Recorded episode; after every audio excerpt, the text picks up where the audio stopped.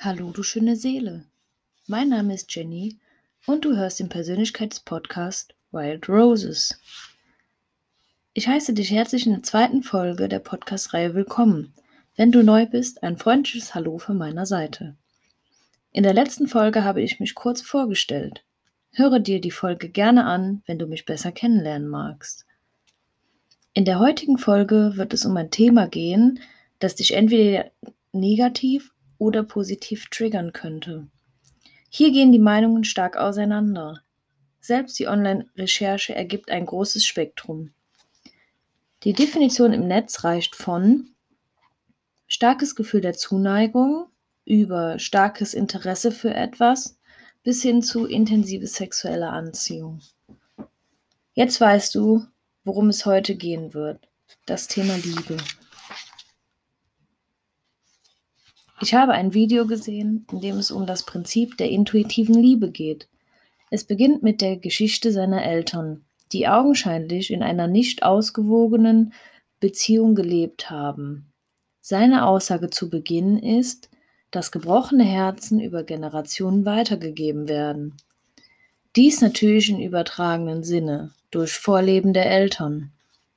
Die Großeltern geben es an die Eltern und diese an ihre Kinder weiter beziehungsweise Beziehungen zu erhalten, die aber augenscheinlich keine Liebe in das Leben der Beteiligten bringen.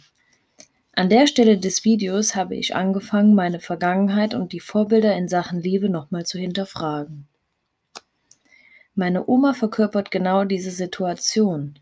Sie ist bei jemandem geblieben, der mit den Jahren immer schwieriger zu ertragen ist. Ein gutes Vorbild ist meine Oma mir gewesen. Sie hat die ganze Familie zusammengehalten.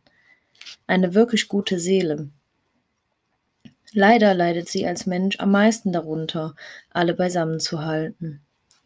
Meine Mutter hingegen hat sich früh von meinem Vater getrennt.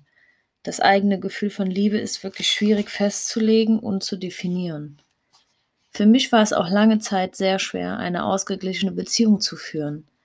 Dazu aber später mehr. Dann geht das Video weiter. Das Thema toxische Partnerschaften, dass diese mehr Kraft kosten, als sie geben. Wie man sich stabilisiert und daran wächst. Es wird über Selbstwertgefühl gesprochen und dass viele Menschen denken, sie sind nicht gut genug. Das ist ein Thema, das ich gerne aufgreifen würde.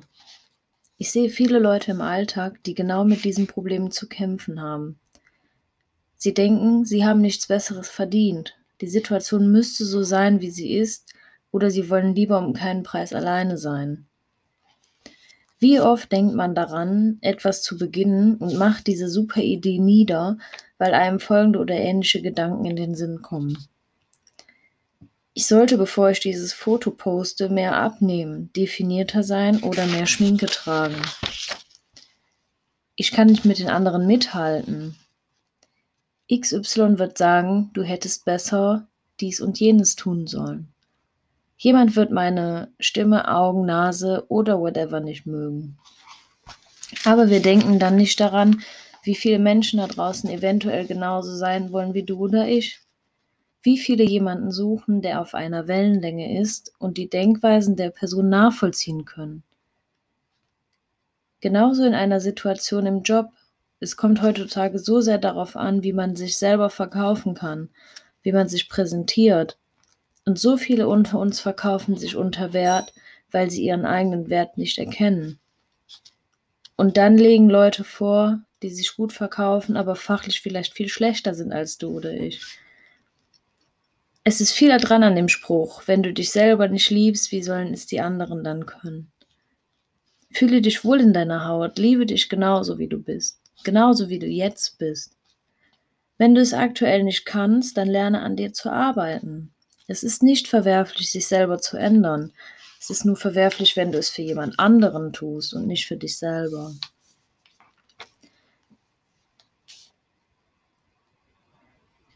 Um die Kurve zum Thema Liebe wieder einzuschlagen, noch drei Formen von Liebe, die meine Recherche ergeben hat.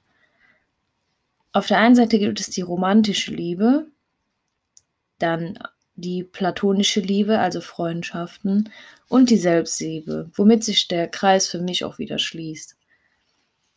Meine Worte zur romantischen Liebe.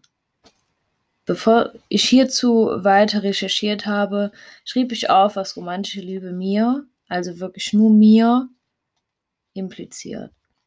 Was ich darunter verstehe und was auch an meinem Verständnis falsch ist. Romantische Liebe soll bitte auch romantisch sein. Ein Partner, der mich blind versteht, der immer schon weiß, was mir gerade fehlt, der mich überrascht und immer neue Alternativen bietet.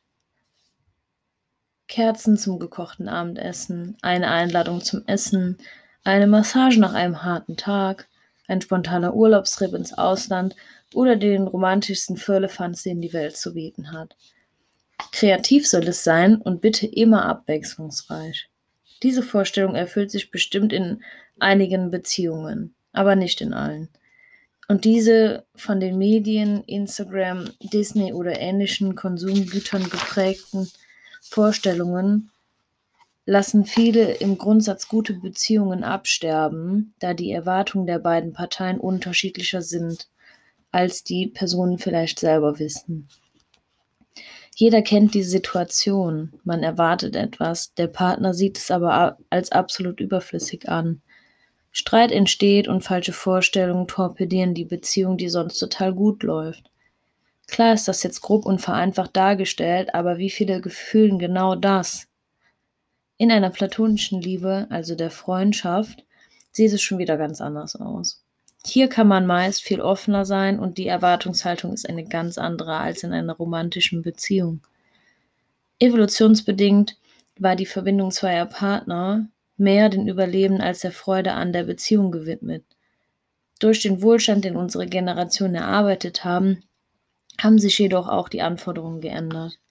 Jeder hätte gerne einen Partner, der verlässlich ist, zu einem steht und dich versteht. Es ist auch überhaupt nicht verkehrt, genau das zu wollen.